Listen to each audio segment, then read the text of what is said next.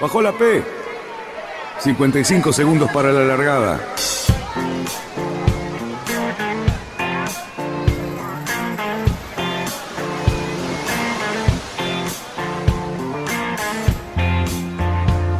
Así comienza Radionautas. Toda la información de la náutica argentina. Vamos bien, vamos bien. Orsa, Orsa, Orsa. Vamos bien. Orsa, Orsa, Orsa. 5, 4, 3, 2, 1. Largamos. Buenas tardes, radionautas. Sí, señores, hoy es viernes y esta es la hora justa en la que comienza el fin de semana.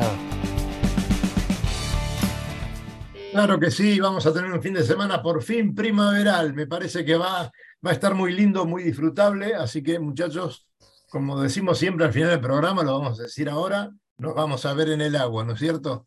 Así que bueno, ¿qué tal, Lucho? ¿Cómo estás? Hola, Hernán. Tenemos un Hola. invitado importante para, para que nos presente Luis, ya que Cali no está.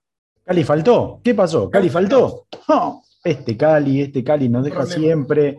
Debe tener siempre cosas más interesantes para hacer que estar en Radionautas. Pero nosotros no, no tenemos nada para hacer los viernes a esta hora, así que nos vamos a, ocupar de algunos temillas. ¿Cuánto hace? ¿Cuánto hace que no tenemos nada que hacer? Uy, hace como 10 años que no tenemos nada Mirá que hacer. Terrible, ¿eh? Terrible. Este, pero igual nos ven los 10 y lo- los mismos que nos escuchaban en la radio, los 10 primeros siguen siendo los 10 Sí, oyentes que tenemos. primeros ¿eh? son fieles, ¿viste? Sí, son fieles, son fieles, son fieles. Y no son de familia, eso es lo bueno, digamos, por lo menos son otra cosa. Bueno, eh, tenemos a, a Hernán Martínez y hoy le trajimos un colega, ¿sí? Me parece que lo vamos a, poner ahí medio a prueba, ¿sí? A, a- a Hernán. Hernán. Tenemos a Fernando Tarapop y, a ver, las aclaraciones del otro Tarapop que anduvo por el programa las vamos a hacer más adelante, no son para ahora, eh, pero Fernando, ¿sí? Es capitán de fragata, luego es abogado por la UBA, profesor de Derecho Internacional Público de la Universidad de Buenos Aires y profesor del Atlántico Sur. Después él nos va a explicar bien la diferencia entre las materias y qué sé yo. Experimentado guía turístico de cruceros antárticos y creo que para, para mí por lo menos, porque todo lo otro de abogado, la verdad que cuanto más lejos mejor para mí, pero lo otro, escritor. Y nada más ni nada menos que de un libro que nos van a presentar hoy que se llama El protector de los pingüinos, que espero que lo explique. ¿sí? Bienvenido. Buenas tardes, Fernando, ¿cómo estás? Bueno, buenas tardes Luis, buenas tardes Daniel, Hernán, un gusto estar acá, es un honor estar acá este, compartiendo eh, esta oportunidad que ustedes me dan de poder expresar y comentar lo que es este libro, que es el- mi primer libro, ¿no? Qué bien, qué bien. Este, bueno, antes de comentar tu libro, comentarnos un poquitito qué haces, qué es lo que más te gusta hacer. Sabemos que tu carrera militar está pronta a terminar eh, y terminar de una manera muy linda por lo que nos contaste fuera de cámara. Y, bueno, queremos eh, que lo escuche nuestra gente también, ¿no? Bueno, el- mencionaron a Marcelo, ¿no? Yo soy hijo de marinos, somos una familia, eh, tenemos dos hermanos en la Marina, dos cuñados también en la, en la Marina, siempre el mar estuvo cerca de casa. Eh, entré por una vocación de servicio a, a la Armada para servir a la patria y en determinado momento dije, quiero dar un cambio en mi vida, ¿no? Y ese cambio fue empezar a estudiar Derecho.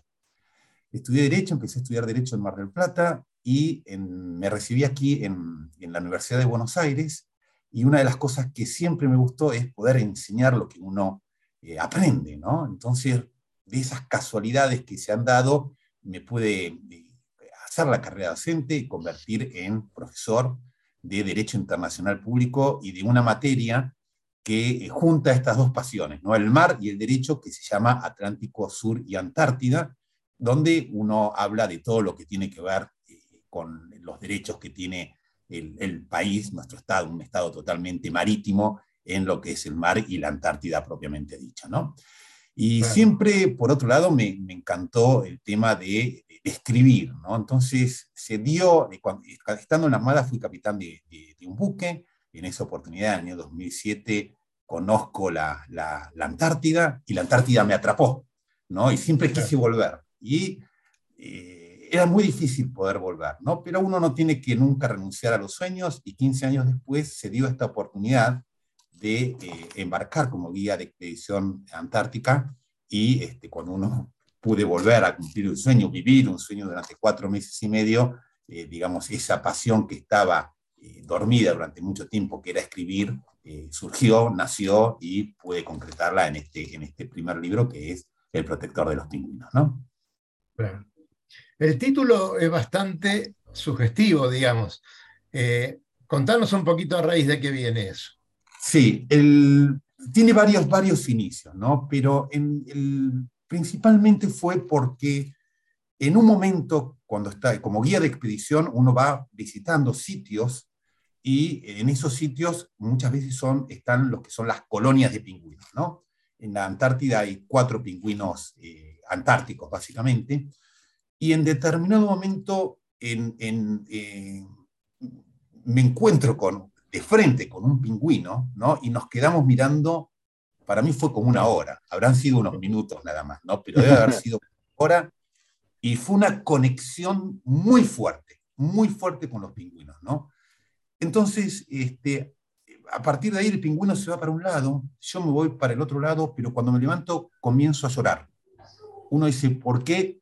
No sé por qué, pero sentí como una conexión muy fuerte. ¿no? Hay, hay un libro de Julio Cortázar que se llama El Apolote, ¿no? que él más o menos le pasa lo mismo. el libro me lo comenta mi, correctora después de haberlo escrito, donde Julio también conecta con, con, con, el ajolote. ¿no?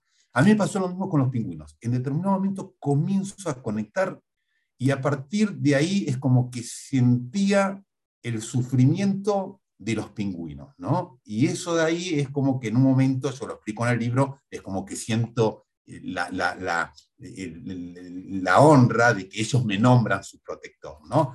El libro trata de eso, trata del turismo antártico, trata de la Antártida, obviamente de mis protegidos, que son los pingüinos, pero también mi conexión viene a partir de la, de la soledad y del sufrimiento que uno ve en ellos, ¿también? Entonces, esa, esa soledad que ve en, esos, en esos seres, ¿no? Eh, fue lo que realmente me, me llamó la, la, atención y esa pasión por decir, tengo que escribir lo que ellos sienten, ¿no? Que a la larga es el mismo sentimiento que tenemos los humanos, ¿no? Hay una frase que está eh, perdida en el libro, ¿no? Que yo expreso como diciendo, los pingüinos son eh, humanos que se convierten en aves cuando uno los ve, ¿no? Porque digamos es realmente lo que uno siente. Es decir, yo los veo a ellos, no los veo como, como simple ave, los veo como seres, como puede ser vos, como puede ser toda la gente que nos está escuchando. ¿no? Y a partir de esa conexión es como que yo digo, bueno, ¿cómo puedo hacer como para que se los respete y se los... Este, eh, se respete a ellos y el medio ambiente donde están ellos, ¿no? Entonces este, es como que surge esta, eh, como protector no podía hacer otra cosa que escribir un libro, ¿no? Porque uno se puede llenar de, llenar de palabras, decir muchas cosas, pero eso tiene que de alguna manera llegar a, la gente que no puede visitar la Antártida, pero sí quiere proteger a estos seres que son extraordinarios, ¿no? Fernando, eh, evidentemente cuando vos hablas de que los pingüinos quedan solos, eh, cuando se retiran, eh, digamos, este, esas columnas que van a la Antártida a trabajar en, la época que lo pueden hacer, ¿no es cierto? ¿No te, no te estás refiriendo también a, esa agresión que están recibiendo tanto los pingüinos como, como el resto de la fauna eh, de, esos mares con, con, el tema de la contaminación que tanto nos preocupa? Eh, pasa por ahí también el tema de la protección, ¿no es cierto?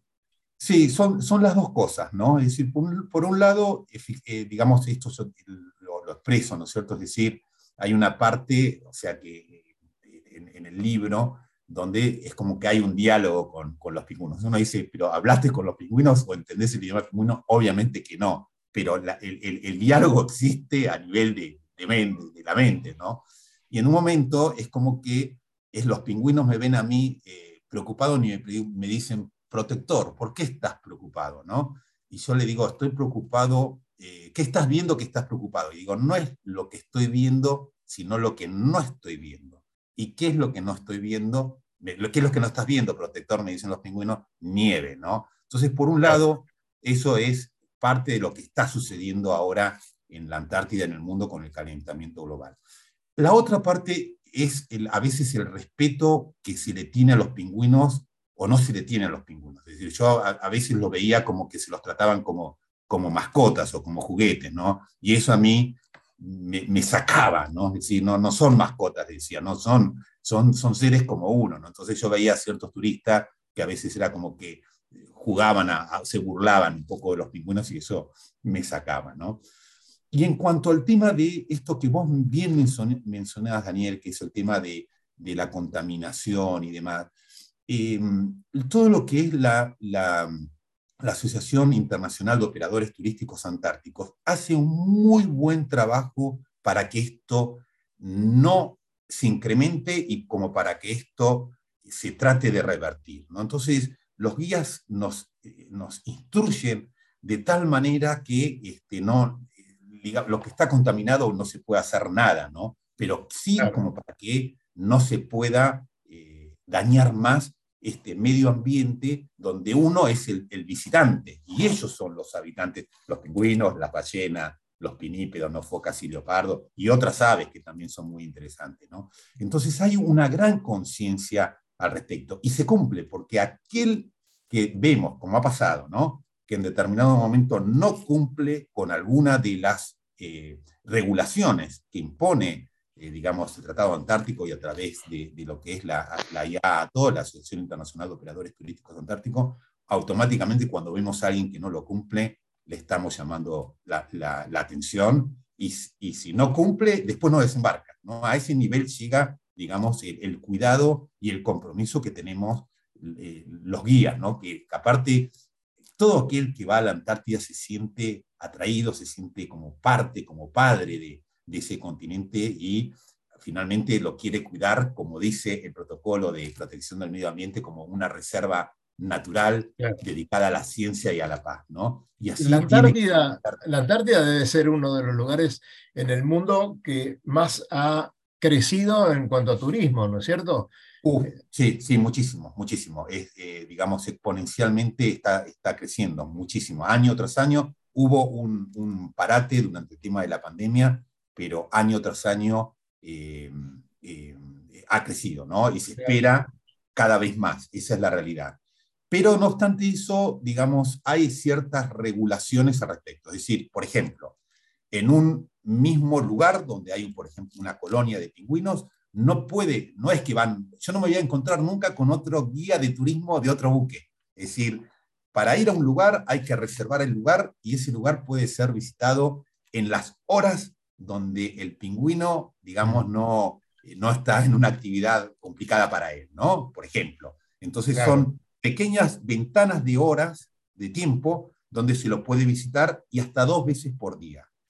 Y como, como vos bien decís, y digamos, todo el mundo sabe que como es un turismo que va creciendo, lo que se está pensando es que a cada lugar se pueda visitar hasta una sola vez por día, ¿no? Eso todavía está en proceso, se está analizando porque lo que sí hay es una conciencia de tratar de, de, de, no causarle daño y así debe ser a ese medio ambiente. Si está bien que lo vayamos a visitar, está perfecto, es única la Antártida, pero lo que no tenemos que olvidarnos que el turismo es una actividad que está, eh, digamos, subordinada a lo que dice el sistema de tratado antártico y es que no puede haber ninguna actividad humana que trate de eh, perjudicar el tema del medio ambiente. Todo, va, a tener que ser un turismo, digamos, instruido, un turismo eh, cuidado, aleccionado para estar en esos lugares. Claro que sí. De, hecho, por ejemplo, antes de ese, o sea, cuando uno sale, en general el 90, muy, 90, casi 100% del turismo sale del puerto de Ushuaia, ¿no? Y normalmente eh, cuando están en, a bordo, eh, digamos, reciben unas instrucciones diciendo esto es lo que se hace y esto lo que no se puede hacer. Y esto lo tienen que respetar, porque si no lo respetan no van a desembarcar una segunda vez, ¿no? y esos, esas, digamos, esas regulaciones son obligatorias, mandatorias para ellos, es decir, son como, eh, tienen que, que, asegurar, o sea, los guías tenemos que asegurarnos que todo aquel que desembarca en la Antártida fue instruido en cuanto a, a estas regulaciones, ¿no? que consiste a veces en no acercarse a una determinada distancia que ya está estudiada de los, de los pingüinos o de, la, de, la, de los lobos marinos o de los elefantes marinos, a no, a no pisar la flora, los musgos, que tardan muchísimo tiempo en crecer y por un descuido de, algún turista, entonces este, todos esos años se, se, van en vano. ¿no? Entonces, hay, eh, eh, digamos, todos los, que, los, guías de, turismo eh, antártico hacemos respetar, hacemos respetar, y a veces, a veces tenemos que ponernos malos, pero digamos, lo hacemos con total convicción de que no, no se la puede dañar a la Antártida. ni, molestar, a, a, los seres. Claro, claro, principalmente eso. en una época, en un, por supuesto, en el lado totalmente opuesto a la Antártida, que es eh, prácticamente el Ecuador, me tocó correr una regata a Fernando Noroña, ¿no? Un lugar sumamente protegido por, por el IBAMA, que es el instituto que, digamos, se encarga de proteger eh, los lugares, eh, digamos, más sensibles de Brasil. Y, y, bueno, lo que nos pasó fue que estábamos muy instruidos en qué era lo que podíamos hacer y lo que no podíamos hacer, esa semana que íbamos a tener ahí, nos decían que, que teníamos que agradecer muchísimo que podíamos estar una semana entera en Fernando Noroña, porque no es muy sencillo. Pero resulta que una mañana me levanto en el barco y veo una sombra. ¿Cómo puede ser una sombra acá? Y era un crucero enorme, no sé, dos mil personas habría que han bajado un, un día, algunas horas y volvieron al, al buque. Eh, hay riesgos, ¿no? Porque uno parece que sí, está todo muy protegido, todo muy cuidado, pero de repente una empresa de turismo te baja 2.000 personas en una isla y que evidentemente, este, por más protección o por más cuidado, esa gente va a dejar algún rastro, ¿no? Sí, sí. Eh, ¿Hay que cuidar eso? Hay que cuidar, hay que cuidar. Uno trata de, de, de, poner todo el empeño, ¿no? Y dar el ejemplo y mostrarse como custodio, ¿no? como custodio de, en este caso, de la Antártida.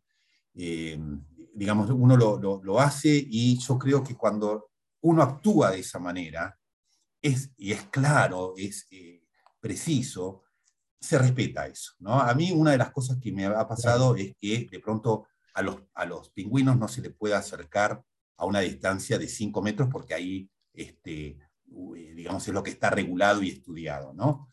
Ahora, la realidad es que a veces uno puede estar a 6 metros o a 7 metros y, el, y uno ve que el pingüino se altera un poco, ¿no? Entonces, uno le, o sea, claro, el turista lo que quiere es sacar la foto bien de cerca del pingüino, ¿no? La ballena lo mismo, ¿no? Hay son de todo tipo, ¿no? Pero, claro, entonces uno le dice, tienen que acercarse está bien la distancia, pero sea, sea caballero con el pingüino, ¿no? sienta que, lo está, que se está alterando por su proximidad. Y la gente pone un poquito de cara, pero finalmente entiende eso. Es decir, a veces, eh, eh, claro, porque la gente lo ve de, diferente manera. Hay mucha gente que va a la Antártida solamente por un tema de pisar el séptimo continente. Está bien, pero la Antártida es mucho más que eso.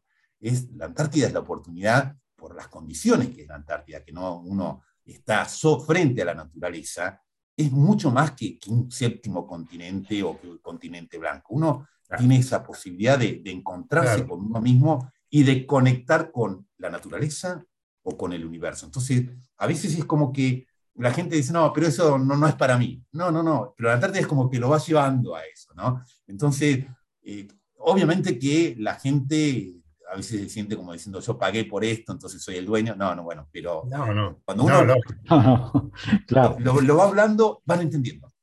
Es, dentro de un cierto contexto, digamos, como, como la Antártida lo ha tenido desde sus inicios, de, por ejemplo, eh, tener que recuperar toda la basura que generan las bases, este, del tratamiento que tienen los barcos que llegan a la Antártida, que no pueden eh, liberar eh, digamos, todos sus desechos al océano como se hace en otras, en otras latitudes. Eh, tanto lo sabemos, por ejemplo, los que hemos visitado el, almirante Irizar, que sabemos que tratan los residuos, recuperan residuos de las bases para traer a continente, donde es tratado luego, eh, compactan basura, hacen todo un proceso. Uno siempre piensa que el Irizar va, rompe hielo, bajan a los tripulantes, qué sé yo, les llevan unos tanques de combustible, le ponen un poco de comida y se vuelven. No, señores, hacen todo un trabajo porque la Antártida así lo requiere, eh, supongo que con tratados internacionales que llevan desde hace muchísimo tiempo. Eh, aprovecho este huequito para decirte que, eh, Fernando, que Daniel de la Rodolfa, ¿sí? que este, lo tenemos en el chat de YouTube, nos pregunta sobre qué tratará o cómo es tu próximo libro. ¿sí? Está, muy enganchado y, le gustó el tema del protector de los pingüinos y ya pregunta por el próximo. Bueno, eh, el, el, próximo libro era lo que iba a ser primero, ¿no? Es toda una historia de, de muchas casualidades y coincidencias. El, el, próximo libro también tiene que ver, eh, digamos, me despierta la, la, la, idea un pingüino, ¿no? Es decir, ¿y por qué? Porque en determinado momento, eh, di, digo el primero el título del próximo libro que se llama Reflexiones Antárticas. ¿Y por qué surge esto? Porque en determinado momento veo el pingüino más lindo un pingüino de, de, de Vincha, de, de, Papúa, un pingüino hermoso, era hermoso. Y veo el pingüino como, digamos, parado frente a una especie de charquito, y cuando veo la imagen del pingüino, tengo la foto, ¿no? Reflejado en el, en el, en el, en el, en el, en el charco. El espejito de agua. La imagen, la imagen no era linda, ¿no? Es decir, entonces, la palabra reflexión tiene eso, tiene la realidad y una imagen y tiene eso de, de pensar en algo, ¿no?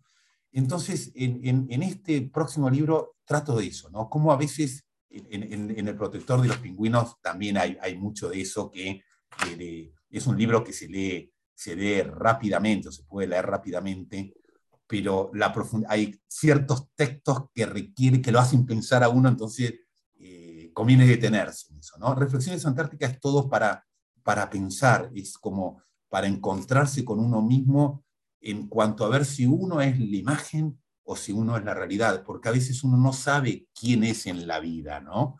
Y la Antártida te enseña eso, es decir, te enseña a, a pensar, a conectarte, a decir quién soy yo y qué quiero ser, ¿no? Y qué, qué, entonces, el libro, el próximo libro va a tratar de eso, ¿no? De las reflexiones que se dan en Antártida, que se dan propiamente dicho cuando hay los días son buenos, que no son la mayoría de los días.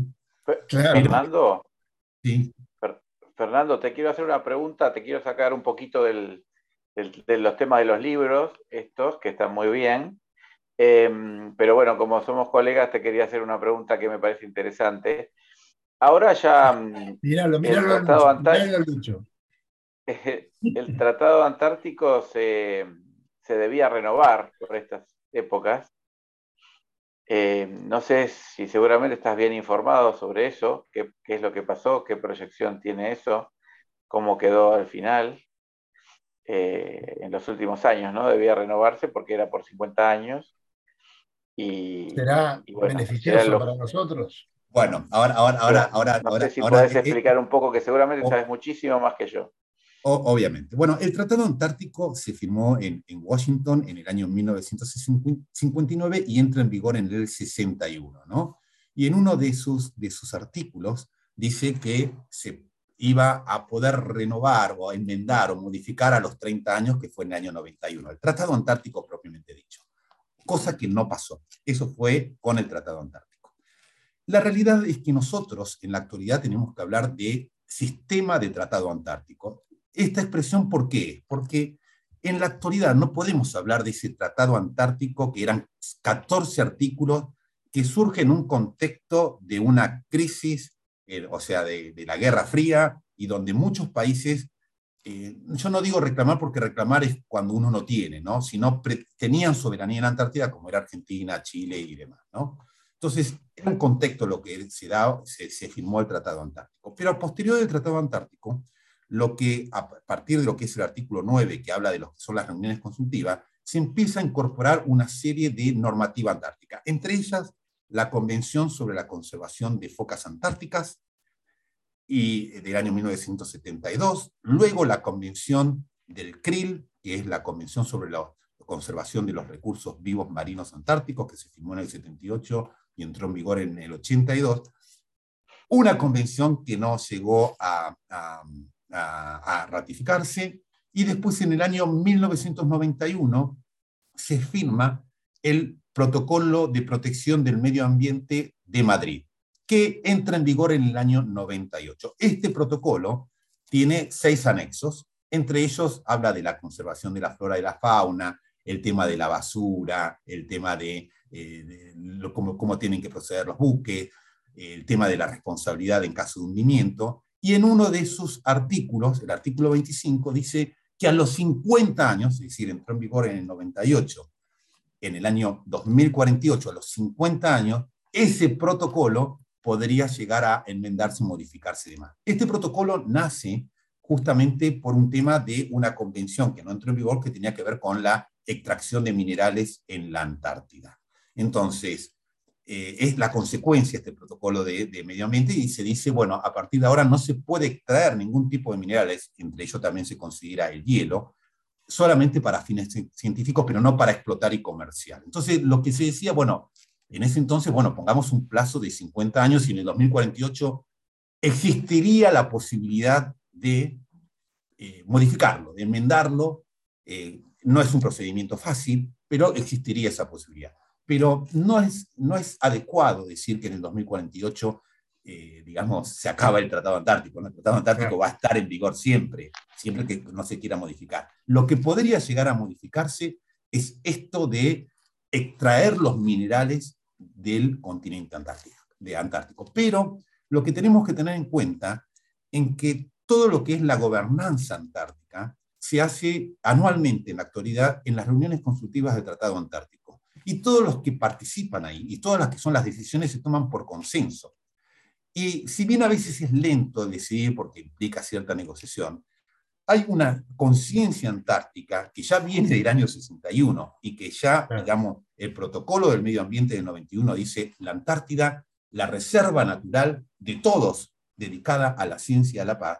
Es muy difícil que los estados, por un tema de inclusive de costumbre internacional y de no oponerse a lo que ya se han obligado a cumplir, en el año 2048 vayan contrario a lo que, a, lo que vienen haciendo. Es muy difícil. Podría llegar a ser, y todo podría llegar a ser, ¿no? Pero la conciencia que hay, desde mi punto de vista, ¿no? Te lo digo como, como profesor y estudioso del tema, yo creo que en el 2048 va a pasar lo mismo que en el 91 con el Tratado Antártico. El artículo 25 permite eso, pero no, no, van, a, no van a aplicar el artículo 25. ¿Y quiénes son, quiénes son los, los que participan en esa discusión? Bueno, muy buena pregunta, Daniel. El, originalmente el Tratado Antártico, cuando se firma en el año 59, eh, eran 12 países. Entre ellos, por supuesto, la Argentina, porque la Argentina tiene un, una historia y un sentimiento con la Antártida, igual Chile, muy fuerte, en el caso de Argentina, del año 1903, cuando se rescata la expedición sueca de Nordenskjöld, y ahí estaba un argentino que era José María Sobral, pero desde esa, digamos, desde, desde esa época y en adelante, por la historia del año 1904, en la, en la, en la base ahorcada, la bandera argentina flamea en forma ininterrumpida. el, primer, el primer estado que, que, flamea una bandera durante todo el año. Entonces, en, ese tratado antártico firman 12 eh, países, entre ellos la Argentina. En la actualidad, los países eh, parte del Tratado Antártico son 56, de los cuales 29 son partes consultivas. Para ser parte consultiva, tienen voz y voto en las reuniones consultivas, uno tiene que tener alguna estación científica en la Antártida o haber hecho una expedición científica eh, de importancia. ¿no? Hay de los dos casos, normalmente son todos los 29 estados, entre ellos obviamente que está prácticamente el 90% del PBI mundial está representado en esos 29 países, ¿no? Eh, digamos, tenés obviamente todas las potencias, China, Estados Unidos, Francia, el Reino Unido, Argentina, Chile, los, 12 primeros miembros, y Brasil, eh, digamos, son los que tienen esa posibilidad de, en el 2048, digamos, los que están, son parte consultiva del Tratado Antártico, que demuestran un interés año tras año en el Tratado Antártico, los que en algún momento podrían llegar a decir, eh, renovémoslo, a ver, eh, hagamos algo superior, algo superador. La, incorporación ha sido por el peso geopolítico de los países que se han ido incrementando el número de, miembros o cómo ha sido? La, incorporación siempre es en las mismas reuniones consultivas, es decir, los estados que son parte son los que dicen, acá hay un nuevo estado que quiere ser parte de las reuniones consultivas. Y todo se vota por consenso, es decir, hay alguien que está en desacuerdo, si nadie está en desacuerdo, entonces se puede incorporar este, un nuevo estado. Y pueden ser como consultivos o como no consultivos. No consultivos no tienen una base eh, o una estación científica en la Antártida, pero tienen un interés en la Antártida. El último que se incorporó fue Costa Rica, ¿no? Pequeño estado en, Centroamérica, pero que tiene un cierto interés por eh, lo que pasa en, la Antártida. Es decir, la incorporación en general es, eh, la dan los mismos estados partes, las partes consultivas, y, nunca hubo un caso de, de, de, decir, no, no puede ser parte, porque lo que se busca siempre es mantener este espíritu, ¿no? De conservar la Antártica, de dedicarlo a la paz, a la ciencia, a la cooperación, y si uno está de acuerdo con todas las regulaciones que algo he mencionado, entonces puede ser parte, ¿no es cierto? Digamos, entonces el que, el que se incorpora es como que eh, va, va, a seguir este, apoyando, va a seguir empujando todo esto que ya viene desde el año 1961 cuando entró en vigor el Tratado Antártico. ¿no? Eh, una pregunta y luego vamos a unos mensajes que tenemos, pero no quiero dejar pasar esto. Eh, ¿El cambio climático lo está sufriendo más el Polo Norte que el Polo Sur? Es una muy, otra muy buena pregunta, Daniel. los dos, los dos, este, los, los dos lugares sienten, son muy sensibles al cambio climático. Yo lo que creo particularmente es que lo más visible es en el Polo Norte.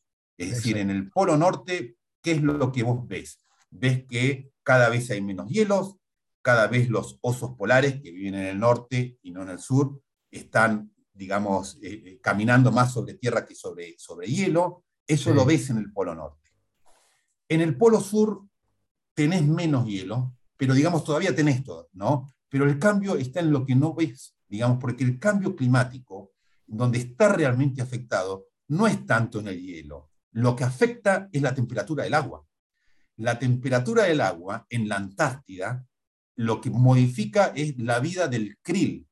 Y del krill viven todas las especies en la Antártida. Las ballenas, los pinípedos, llámese lobos y focas, los pingüinos, eh, las aves, los peces. Entonces, las los dos en el Ártico y en la Antártida, los dos sufren el cambio eh, climático.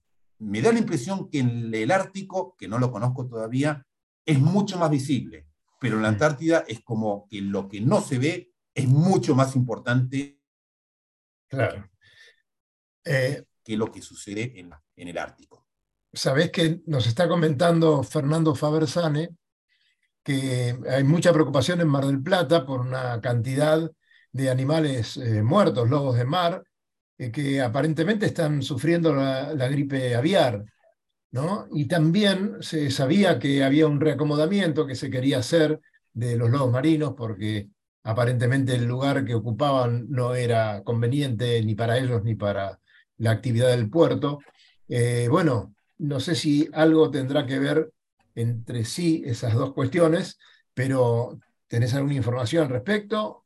Bueno, en, la Antártida, en, la Antártida, el tema de la gripe aviar es un tema de, preocupación. Entonces, eh, está, está regulado y, por ejemplo, cosas que no se pueden hacer, que antes se hacían, pero desde que está la gripe aviar no se pueden hacer, es, por ejemplo, eh, o sea, se, se, incrementa todo lo que son los controles de evitar de que se lleve, eh, o sea, la limpieza, lo que se llama el biosecurity check, es decir, la limpieza de todo el equipo y de, la ropa antes de desembarcar. Y después, en la misma Antártida, lo que no se puede hacer es, por ejemplo, arrodillarse, o apoyarse, o sentarse, o dejar algo sobre la nieve, que de alguna manera podría llegar a, este, a, transmitir la gripe a, los pingüinos. ¿no? Entonces, hay mucha preocupación por el tema. Eh, digamos, semanalmente nosotros tenemos, eh, los guías de expedición, tenemos reuniones con, el, con la Asociación Internacional de Operadores Turísticos Antárticos y el tema de la gripe aviar es eh, por, porque cómo afecta, es decir, normalmente afecta a los pingüinos o a otras aves, no solamente a los pingüinos, y cuando están medios enfermos o muertos se los comen los lobos y ahí es, cuando, ahí? es cuando se contagia, ¿no? En particular, en lo que yo he estado en los últimos cuatro meses y medio, en la última temporada, no he visto casos de, de, pingüinos y demás muertos por la gripe aviar o lobos marinos. No he visto, ¿no es cierto? Puede, puede, haber pasado, sí, pero no lo he visto como uno lo ve en nuestra Patagonia, ¿no? Y que llama la atención y, y es, de gran preocupación. Pero en la Antártida no, no lo he visto, no, no, no he visto, porque en general el, ave que está contagiado, hemos visto video, no, no, digo que con esto que no haya, porque he visto video de ciertas aves que, eh, y de ciertos pingüinos en, en, en, algunos lugares que deben ser la Antártida, donde uno ve como que empieza a, a, volverse medio, medio eh, errático. Errático, ¿no es cierto? sí, sí. Bueno, eso yo no lo he visto, pero tengo entendido que en algún lugar este, debe haber, debe haber porque nos han compartido los videos y, y los que nos, eh, han dicho es, Evidentemente es una, una preocupación. Eh, Luisito, sí. ¿qué pasó? El lobo desapareció, yo le mandé el mensaje de todos los viernes, lobo está, sí, pero, no pero no está. Pero lobo no está. Lobo no vino, ¿y quién me ayuda ahora con nuestra publicidad de Shori? Tal vez no, vos, ¿eh? no eh, sé, yo, yo no estoy capacitado, no, no hice el curso. Porque, este, muchachos, la verdad, cuando vayan a pintar su barco, la pintura es Shori. Si no, pregúntenle a todos los, los pintores de los clubes, ellos le van a decir. También las masillas de Shori, las mejores, sin duda.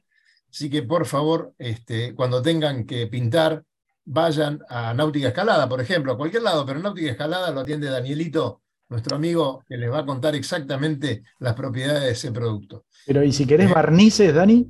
Barnices, por supuesto, también barnices. Gracias por recordármelo. Oh.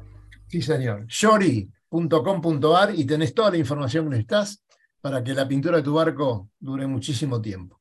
Y también es muy importante esto, ¿no? De la pintura de los barcos, porque los fondos están, las pinturas de los fondos, que también están reguladas, ¿no? No puedes pintar con cualquier cosa, los buques que, van a andar por, por, esos lugares. Creo que hay certificaciones y todo ese tipo de cosas. Por ejemplo, el antifouling, ¿no? Que es un producto que se va degradando, es la propiedad que tiene. Más los viejos antifouling, digamos que todavía hay algunos que los defienden, los de cobre, digamos, esos están, pero no prohibidos, recontra prohibidos, pero bueno. Alguno todavía sigue queriendo pintar su barco de madera con este, la pintura con cobre porque le gustan más. Y bueno, sabemos que en el Río de la Plata eso no, no tiene ningún inconveniente, no, no tiene tampoco ninguna razón, pero en el mar, este, claro, daba ciertas ventajas, ¿no es cierto? Em, Lucho, contanos un poquito y para que también Fernando se vaya enterando cómo está eh, esta, esta, regata de los mini Transat. Eh, por, Europa, ya se fueron, ya están cruzando el Atlántico, hay algunos que todavía no lo han hecho y algunos que han llegado. Tenés a los ganadores, contanos un poquito. Bien, vamos a saltar del frío de la Antártida, nos vamos a ir a La Palma, ¿sí? este, con, una temperatura mucho más elevada.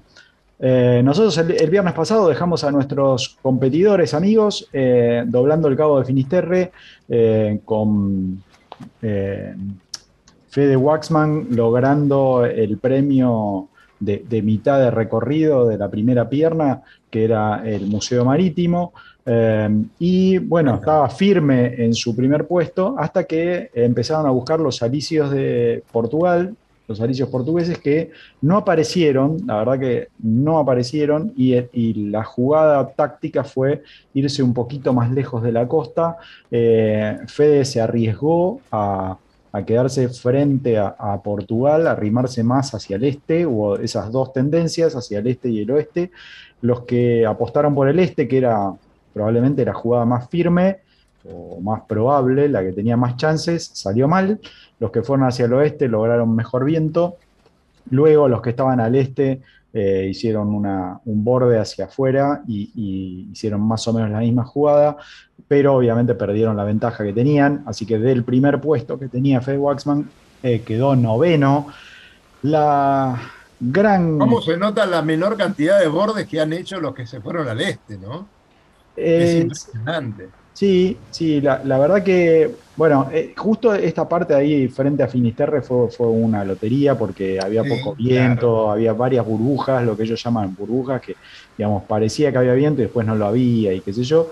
Eh, pero bueno, la, gran cosa fue la final, la llegada a La Palma, ¿sí? que teníamos a Víctor Mathieu, un, viejo conocido nuestro que navega muy, muy bien, ya lo han dicho casi todos los de la categoría de proto, este, venía con una ventaja muy importante, ¿sí? y sobre la entrada casi a la isla, eh, el Zucla de Carlos Manera, que terminó siendo el primero, eh, le robó toda la ventaja que tenía, eh, eran muchas millas, eran muchas millas, ¿sí? y llegó 10 minutos antes. ¿Por qué? Porque a Víctor Mathieu lo agarró una calma que lo dejó afuera de La Palma sin poder entrar y el Zucla de Carlos Manera agarró por otro rumbo y logró entrar al puerto antes que él, así que le robó el primer puesto, podemos decirlo abiertamente porque lo consideramos así, este, y, bueno, se llevó Carlos Manera con el Zucla, ese, ese barco tan modernoso, se llevó el primer puesto. ¿sí? Mostrarnos una foto del barco ese, por favor. Ahí viene, ahí viene, a ver si lo tenemos por acá, voy a adelantar un cachito el video, eh, para que no se entretengan. Acá lo tenemos a Carlos Manera, ¿sí? Eh, no estaba contento, ¿eh? No, no, no, llegó muy triste. Este, la verdad que eh, pobrecito, el español estaba desbordante, porque la verdad la, primera parte la llevó muy mal con Fede Waxman, que le, le, sacaba ventaja y no lo podía alcanzar. Y la segunda, Víctor Mathieu, que acá está nada, nada contento, pobre. Este, le llevaba mucha ventaja, nadie pensaba que lo podía alcanzar eh, a Víctor y, bueno, sí, lo, alcanzó Carlos y lo pasó. Este, bueno, pero verdaderamente esto de ser tan exitista, ahí se ve la diferencia en la foto anterior, se ve la diferencia en el barco atrás. Eh, te decía Lucho y muchachos que el exitismo este de llegar primero, ¿no? Pensaba cuántos barcos salieron, 90 barcos, 90 barcos. la verdad que esta... llega tercero. Sí, tal cual. A ver, convengamos una, una cosita, es, eh, tenemos 59 barcos en la, en la categoría de series, ¿sí? en el cual corría Fede Norman, el rosarino argentino, que, que se fue a hacer su sueño, y la verdad que le salió fantástico llegó 18 en su primer mini transat, llegar 18 entre 59 que competían, de los cuales no abandonó ninguno en una regata durísima, ¿sí? porque eh, recordemos que generalmente la primer pierna es muy dura, muy dura, y llegaron, están por llegar, algunos todavía no han llegado, pero están por llegar todos, ¿sí? Eh, con, una, con una clase que la serie es no competitiva, es hiper competitiva. Son recontra parejos los barcos, este, y, bueno, y las tácticas y estas cosas finitas hacen la diferencia. ¿sí? ¿Cuánto tardaron, Lucho, los primeros? Los primeros nueve días unas 10 horas el, primer, el primero en llegar, que fue Carlos Manera con un proto. Los proto tuvieron una ventaja en este caso, no mucha, pero un poco de ventaja. ¿sí? Así que en 9 días y, 10 horas recorrieron un poco más de 1.300 millas. Eh, la verdad que les tocó bastante calma la, regata, esta primera pierna, tuvieron mucho, mucha calma. ¿Y las eh, chicas? Las chicas bien, ¿no? Las chicas muy bien, muy bien. La verdad que eh, mucho mejor que en la edición del 2021. Eh, varias en proto muy adelante, ¿sí? Eh, para que, a ver, oh, para darles la cuarta de Proto, ¿sí? es una de las chicas. Y nada más ni nada menos que en el DMGY Mori, que tiene dos barcos, ese, el, equipo es el Sailing Academy, tiene dos barcos. El primero, el uno, que era de, un japonés, eh, desarboló y terminó, eh, bueno, lo fueron a rescatar y lo metieron en puerto, en, en Gijón, pero la otra participante del equipo, que era Lauré Galí, o Galliei, se los pronuncio como se escribe para que los que no sabemos francés eh, tengan una idea, este, terminó cuarta, ¿sí? una posición, la verdad, impresionante. Este, acá la están por viendo, que la saludan cuando llegó, ¿sí? ahí te la remerita de DMG Mori. Este, así que bueno, a la, a la chica esta que no estaba tampoco contenta, ¿eh? para nada, No. eh, llegó muy, muy bien. Tuvo momentos en los cuales estuvo bastante más atrás, luego quedó en, en cuarta posición. Quiero recalcar ¿sí? que eh, casi, casi los primeros 10, digamos, de, de Proto fueron los que estuvieron peleando todo el año en el campeonato. ¿ok? Eh, no tuvimos ninguna novedad así, uh, uh, este que no, no aparecía, a- apareció. ¿Ok? Eh, para, solamente porque, porque nada, mi, mi corazoncito me lleva. Este es el esloveno, ¿sí? Este El esloveno. un pero que- esloveno que llegó sexto, ¿sí? Eh, Vamos, eh, eh. vamos a ver. Mirá qué lindo el barco, ¿eh? Mirá, ¿eh? ¿Te gustó? Tiene, tiene, Sí, me encantó. Me- qué ploteo, ¿eh? Qué ploteo tiene el muchacho. El próximo ploteo va a ser así. Ahí va. Muy bien, muy bien. Bueno, ent- entonces pasemos a los de serie, los de serie que comentaba Dani.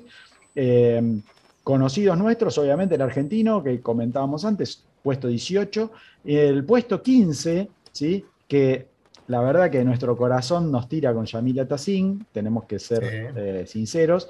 Eh, la hemos tenido varias veces en el programa, siempre nos manda saludos, en- se está muy contenta de que nosotros la recordemos y todo. Es más, tuvimos algunos mensajes ahora estos días. Llegó y estaba más atrás de Fede Norman. Y ahí tuvimos como una pelea porque no sabíamos si queríamos que Yamila Tassin estuviera adelante o que quedara atrás y que Fede Norman Claro. estuviera más adelante. Y No, yo, pero Yamila- cosas. Pero bueno, Yamila tiene un poco más de experiencia, esta es su segunda mini Transat, la verdad que es, es de temer, la chiquita eh, volvía a su casa porque es de, es de, es de La Palma, así que eh, nada, le puso toda la garra Bien, y vino desde bien. atrás y se llevó el puesto. Y. Wasman, contame de Fede Wasman, el uruguayo. Fede Waxman quedó en noveno puesto entre los proto. Eh, Sí. La verdad que hizo un regatón, un regatón infernal. Estuvo muchísimo Ganando tiempo primero.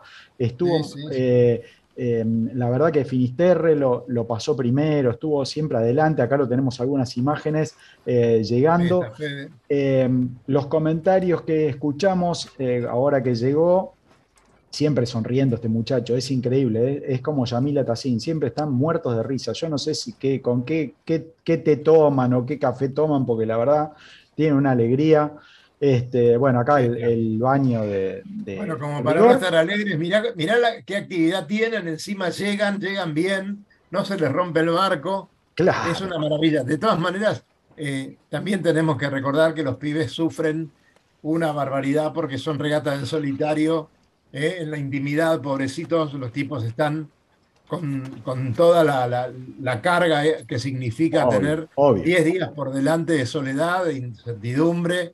Sí, sí, y sí. encima de querer ganar, de tener la otra parte, ¿no? La del espíritu de competición. Sí, re- recordemos que siempre tenemos como la flota medio partida entre los que quieren completar el- el- la trayectoria, vamos a hacer todo el recorrido y no sufrir esto que decías vos, Dani, una rotura, Claro. un, un- un abandono, ¿sí? y solamente ellos ganan con llegar. ¿no? Es- tenemos esa, esa parte de flota, no está entre estos que estamos hablando nosotros, entre los primeros no, estos primeros tienen el cuchillo entre los dientes y salen a, a morir, pero llegan adelante, ¿sí? no importa nada. Tuvieron momentos de 30 nudos de viento, de ceñida, que con estos barcos es muy difícil, y la verdad que no le hicieron asco a nada, doblaron Finisterre con ese viento este, de, de proa, este, y, y- como decís vos, ¿no? O sea, van a ganar, ¿no? Los chicos, Fernando, te comento que si se les presta un poco y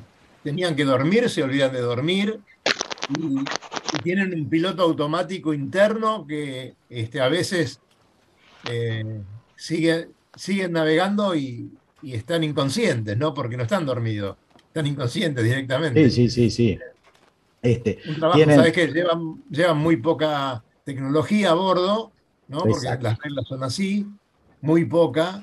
Eh, así que bueno, mira este hombre. Mira, el, gesto de este hombre lo dice todo, ¿no?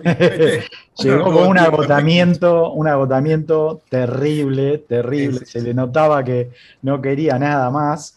Este, bueno, acá Yamira Tassin, ¿sí? Este, que estaba no contenta, hiper contenta. Eh, generalmente su estado natural es estar contenta, pero bueno, estaba, estaba más que contenta esta vuelta. Eh, y, Lucho, vamos, vamos a hacer una cosa. Dime. Este, para el viernes próximo vamos a tener el resultado, vamos a tratar de nombrar por lo menos a la mitad de los participantes, vamos a poner las imágenes de, cómo, cómo, iban este, sucediendo las cosas en la regata y este, bueno, tal vez tengamos a, los Fede, ¿no? Eh, vamos a tratar, vamos a tratar. Estamos ahí remando, remando un poquito en dulce de leche, que estamos siempre acostumbrados. Vamos a tratar, porque en La Palma van a estar unos días. Acá lo tenemos a Fede Norman. Este, también feliz y contento. Eh, más que feliz y contento estaba. La verdad que se lo escuchaba muy, muy bien, aunque él llegó como a las 5 de la mañana y la verdad que uno piensa, bueno, este, este tipo tiene que llegar muerto, pero en realidad están todo el día con una, con una dormir eh, despierto, dormir despierto, tiene una rutina que no diferencia día de noche, así que bueno, llegaron a las 5 de la mañana, a las 3 de la mañana o a las 10 de la mañana, para los muchachos es exactamente igual. ¿sí? Este, así que, ah, bueno, eso es, eso es más o menos nuestro reporte. Vamos a tratar, no quiero prometerlo porque... Eh, no, no, no, no. El viernes que viene vamos a tratar de tener alguno de estos muchachos ¿sí? Prometeme que me vas a amar toda la vida, dicen las eh, no, eso no va a pasar. Eh, y eh, a ver, ellos están como en un descanso ahora, corrigiendo algunas cositas seguramente y preparándose para el segundo, la segunda pierna, que es la más larga. Esperemos que no sea más dura, pero sí más larga. Eso es eso seguro, desde La Palma hasta Guadalupe. ¿sí? Así que eh, por ahí alguno de los Fede lo, podemos rescatar, capaz que a Carlos Manera, capaz que conseguimos a Yamira Tassin, no sé. Vamos a tratar de, ver a ver quién eh, responde a los mensajes que la producción nuestra eh, ya estuvo enviando para, para molestarles el sueño y el descanso.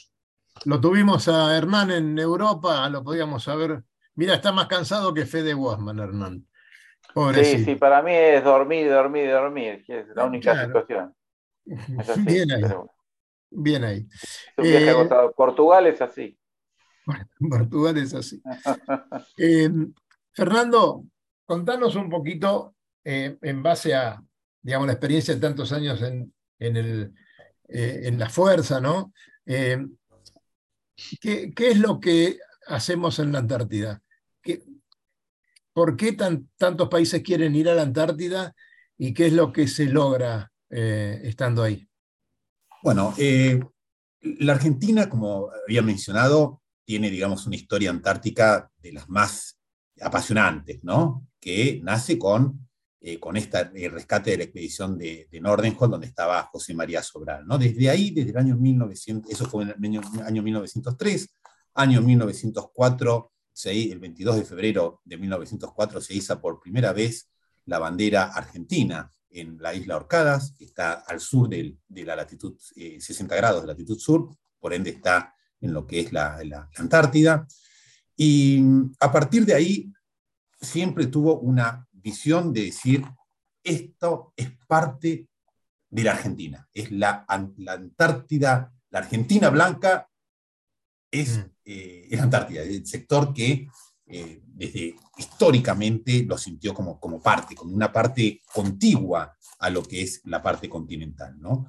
Y así fue eh, históricamente, es decir, Argentina tiene muchas bases permanentes en la Antártida desde antes de la firma del Tratado Antártico, pero porque lo hacía no pensando en el tratado, sino porque sentía como que la Antártida era parte de, del país. y es así que inclusive cuando, digamos, eh, en la Operación 90, en el año 1955, llega eh, el general Leal, un, héroe antártico, un héroe nacional, ¿no? Al, al, Polo Sur, era porque si uno decía, bueno, si la, Argentina llega hasta el Polo Sur, tenemos que llegar al Polo Sur, ¿no? Entonces estaba esa conciencia, no por, por la gloria que por ahí buscaba ese gran explorador eh, noruego como era Rod Armstrong o Scott o Shackleton mismo, que querían llegar al Polo Sur un poco por la gloria. No, eh, cuando llega el Leal era porque, digamos, es parte de la Argentina, ¿no? Una, una, una, concepción de la Antártida es parte de nuestro territorio, y así es como debemos considerarla, ¿no? Es parte de nuestro territorio. Lo que no podemos hacer es lo que nos sucede con nuestras Islas Malvinas. No hay duda que las Islas Malvinas son argentinas. No hay duda que tenemos soberanía sobre las Islas Malvinas, sobre las Georgias del Sur y sobre las Islas Sandwich del Sur, sobre las Georgias y Sandwich del Sur. No hay duda de eso. Lo que no podemos hacer es ejercer nuestra soberanía porque tenemos al usurpador británico en, en, ellas, ¿no? Y en la Antártida sobre, pasa lo mismo. sobre, ese, sobre ese tema, discúlpame Fernando, no sé si en este libro, que no sé dónde se puede conseguir tampoco, este que, que, que ahora explicarlo, eh, pero o en el próximo, em, toda esta superposición territorial que hay dentro de la Antártida Argentina, no habiendo un tratado antártico vigente, eh, ¿cómo podría resolverse? Es decir, porque hemos perdido territorio, hemos ganado territorio, eso, ¿cómo, cómo podría resolverse? ¿Qué opinas? Bueno, la Argentina, eh, digamos, desde históricamente, digamos, año 1950 y demás, es como que ya venía reclamando este, por la teoría de los sectores, este es el sector antártico argentino. Este es el sector antártico argentino. En lo que hace el Tratado Antártico es, lo digo como, como abogado, es como una especie de, de medida cautelar, es decir, no resuelve la cuestión de quién tiene soberanía o no, sino que dice, mientras esté el Tratado Antártico, reconocemos la soberanía, pero los que tienen soberanía no la pueden ejercer. No la pueden ejercer porque ahí sí es como que el Tratado Antártico lo congela. Entonces la Argentina, o sea, eh, o sea, cualquier argentino tiene que decir, sí, tenemos un sector antártico, como decimos, las Malvinas son Argentina, tenemos un sector antártico argentino, lo que no podemos hacer es ejercer nuestra soberanía. Nos pasa por diferentes razones con las islas, con las islas Malvinas, ¿no? Entonces, pero la Argentina, digamos, por, por, por lo que era la incorporación de, territorios eh, jurídicamente por el derecho internacional, lo que era la ocupación efectiva, la proximidad, la continuidad. Digamos, no hay duda que es un país que tiene soberanía y tiene, digamos, esos títulos que le, eh, que le permiten decir esta es parte de, de nuestro, de, territorio. No hay, Obviamente, no hay una reserva del tratado en ese sentido, ¿no? No, lo que hace, digamos, todo, lo que es el, sistema del Tratado Antártico, el Tratado Antártico se basa en lo que es la fórmula del artículo 4, donde contempla, es interesantísimo ese artículo, porque contempla las tres posiciones que se daban en el año 59, es decir, países como Argentina, Chile, Reino Unido, eh, Noruega, Australia, Francia y Nueva Zelanda, que eh, decían, este sector me pertenece, en este sector yo tengo soberanía. Entonces, lo que hace el tratado es respetar eso, respeta esa soberanía, pero le dicen, no la pueden ejercer. Otros estados, como es Estados Unidos y la Unión de República Socialista Soviética, actual Rusia, dice, me reservo mi derecho de reclamar soberanía en el futuro. El tratado le dice, reservate el derecho, no lo vas a poder hacer mientras esté el tratado en, en vigor. Y otros países, como era Bélgica, eh, Japón y Sudáfrica, que dice yo no reconozco ningún tipo de soberanía de nadie. Y aparte, el, artículo 4 dice, y en el futuro, ningún país que sea parte del Tratado Antártico va a poder hacer nuevas reclamaciones. Es decir, que deja de alguna manera, no totalmente, pero a todos como eh, respetuosos de esa soberanía o de, esas reclamaciones que tenían en esa época poder decir qué va a suceder y es muy difícil poder decirlo, ¿no? Porque, digamos, en todo lo que es el sector antártico argentino, donde son las, las islas 25 de Mayo, las islas Shetland, hay muchas bases de muchos países. De hecho, digamos, hay dos lugares donde la, la, población en Antártida, no hay población autóctona como es en el, en el, en el Ártico, donde están los esquimales, los inuit, ¿no? ¿Hubo nacimientos? ¿Hubo nacimientos en Antártida? Hubo nacimientos, eh, hubo nacimientos en, la base Esperanza, en la base argentina, eh, varios nacimientos, tres o cuatro, unos, unos cuantos nacimientos, ¿no? Qué interesante. que, sí, importante, sí, nacimientos y también actas de defunciones de gente que murió y que realmente se llevaron en en, en, la provincia de Tierra del Fuego, en Ushuaia, donde están esas actas, ¿no? que son actos de, de ejercicio de soberanía propiamente dicho. Como, les decía, la, la población en la, en la Antártida, que no es autóctona, está compuesta fundamentalmente por científicos y militares, eh, en, digamos, en forma permanente, y después el turismo la agranda también durante año tras año, es alrededor de 4.400 ¿eh? en los meses de verano y en los meses de invierno se reduce a una cuarta parte en todo lo que son estas bases que se encuentran, estaciones científicas a lo largo de todo el continente. Los puntos más poblados es la base eh, McMurdo de Estados Unidos frente a Australia y Nueva Zelanda y lo que es las islas Shetland del sur, donde hay, por la proximidad que se encuentra al continente como punto logístico de apoyo, digamos, la Argentina y Chile son la puerta al continente porque solamente estamos a mil kilómetros de distancia, apenas un día y casi dos días de navegación, ¿no? Entonces, hay muchas, eh, muchas estaciones científicas de otros países en lo que es este sector que la Argentina dice, esto me pertenece. Fernando, es, muy, difícil decir qué va a pasar. ¿Por Porque tal vez no pase nunca. Tenemos que, cortar, se nos ha acabado el tiempo y queremos, queremos primero eh, invitarte para otro programa porque queda mucho por hablar. Eh, seguramente van a venir en la semana. Sabés que nuestro programa se escucha mucho más luego que durante. Entonces, este, estaría muy bueno pero eh, el minutito que nos queda, contanos cómo conseguimos tu libro, eh, de qué manera eh, va a ser importante. Está bien. Bueno, el libro es, la edición, la editorial es Editorial Duncan, que queda en Ayacucho 347 y Corrientes. Ahí ya se puede conseguir el libro en forma directa. Va a estar disponible en Mercado Libre y en Amazon también. Y va a haber dos presentaciones del libro, ¿no? Una es el día 23, el lunes 23 de junio, el 23 de, octubre a las 18 horas en Duncan, y el domingo 29 de octubre a las 17 horas en la Biblioteca Nacional, en la sala Julio Cortázar, ¿no? Eh, ah, muy bien. Digamos, eh, con, con, la audiencia de Radionautas hay, o sea, tengo una conexión especial, ¿no? Los, los dos somos apasionantes del mar, de la regata, del viento, de sentir el viento. Y esta historia, El protector de los pingüinos, yo creo que de alguna manera les va a interesar. Entonces yo los espero, tanto el día 23 como el día 29, como para comentarlos, como para conocerlos, para, porque el libro, si bien habla de, mis protegidos, los pingüinos, habla también un poco de, la vida, del sufrimiento, de la soledad que tenemos todos, todos en la vida por ser por vivir tenemos esos momentos. ¿no? Entonces, llama la reflexión al respecto y, por supuesto, con todo lo que es el, el cambio climático y, el respeto a estos seres. ¿no? Eh, así que, seguramente, seguramente nos veremos en la Biblioteca Nacional. Este, Será un gusto. Ahora no cortes, nosotros sí vamos a cortar. Agradecemos tu, tu presencia en el programa y, y bueno, te deseamos mucho éxito con el libro y a la gente también se lo recomendamos especialmente porque es un libro que me imagino que, que no lo escribiste del todo vos, sino que también lo escribió parte de tu entorno en la Antártida, ¿no?